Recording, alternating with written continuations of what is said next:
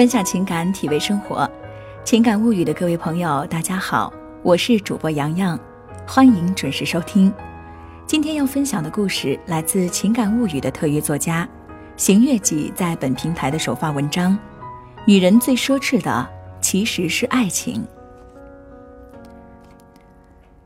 床上躺着的时候，林妙妙打给我电话，她在那边抽泣着说：“我想。”我快要离婚了，我一个鲤鱼打挺起了身，套了一件裙子就出了门儿。见了面的时候，林妙妙正坐在她那一辆九幺幺上，哭得梨花带雨，身上披了一件爱马仕的丝巾。我在一边递纸巾，一边问她：“你家王公子出轨啦？”她睁着她那一双哭肿的杏眼，重重的点了点头。这是我意料之中的。林妙妙的老公之所以叫他公子，和他的家世优越脱不了关系，而王公子又偏偏会生，一双桃花眼，几分姿色。男人生的好看又不少银两，大多都是一个多情的种。说好听了是多情，说不好听那就是浪荡。王公子就是一个彻头彻尾的浪子。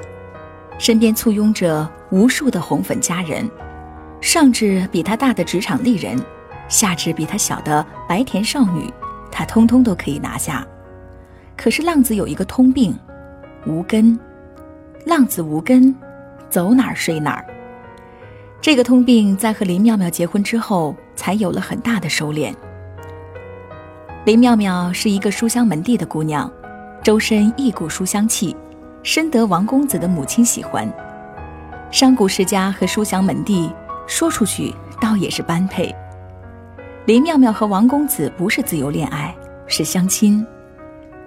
也就是这样，林妙妙和那些红粉知己们不同，王公子的正牌女友也一直都是她。林妙妙知道他生性浪荡，也不过分限制，两个人不温不火，好了快一年。今年五月二十号结的婚。我见她哭成这样，心里也很烦。我说：“林妙妙呀，你婚前不是挺理智的吗？怎么婚后不知道睁一只眼闭一只眼呢？”她倒是哭得委屈。我没有呀，我没有管。我一下子精神了。我说：“这次是个狠角呀，都能让王公子离婚了。”许久。他才抽泣着跟我说明了其中的前因后果。林妙妙因为见王公子好几天没有回家，一生气就和之前追求过她的男同学出去吃饭解闷儿，一吃饭喝了两口酒，两个人也没发生什么，可是却被王公子撞见的时候，他正好搀扶着她，这下王公子急眼了，说什么也要离婚。我说就为了这个离婚呐？他说：“嗯，你说他那样玩我都能忍，我不过和异性喝个酒，怎么就不行了？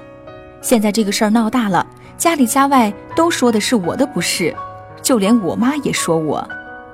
我说当然不行啊，因为你是女人，男权唯物独尊的思想到了现在还是没有改变，他们指望用婚姻一次性买断一个女人的一辈子，他们要求女人恪守妇道。”而自己却可以在外面浪荡着，口口声声地说：“我是一个男人，我就不能有点自由吗？”女人稍加看管，就会被说成不懂事儿，说成是做。在他们的意识中，女人是没有思想的客体，只是泄欲的工具。但凡女人稍微有一点点风吹草动，就会被说得如此不堪。更可悲的是，那些吐口水的人里。女人也占了很大比例。林妙妙不甘心地问我：“那男人这辈子会有挚爱吗？”我说：“当然有呀，他们自己。男人是这个世界上最自私的生物，他们只爱他们自己。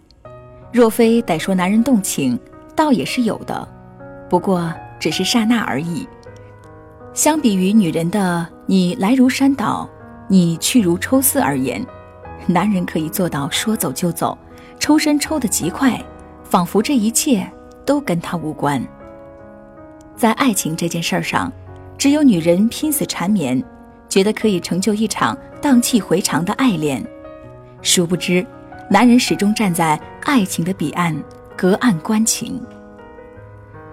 我在之前问过几个男人对爱情的看法，他们回答的很是搪塞。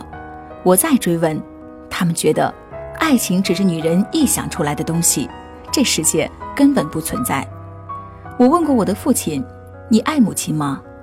他说：“我爱她生的孩子。”我又问弟弟：“你有喜欢的女孩子吗？”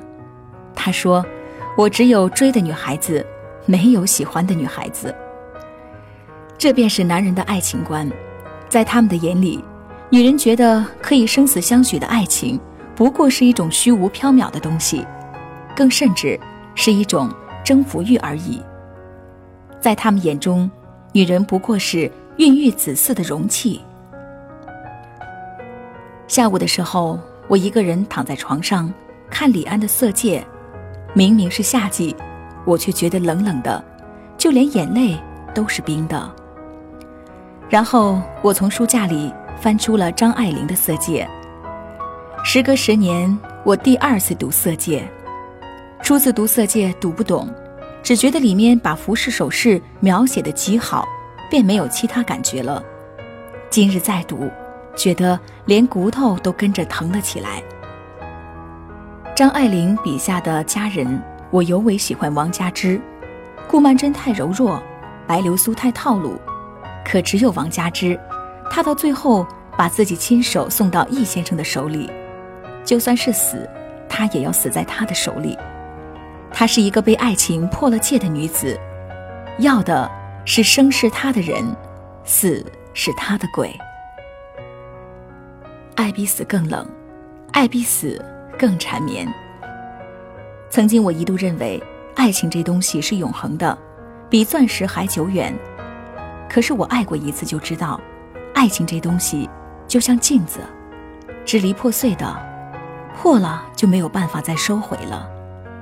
爱了第二次，你便知道心疼的百转千回，也可能不会有男人承受得起你的深情。当爱了第三次，你便会觉得男人不过是一个爱变心的动物，喜新厌旧那是常事儿。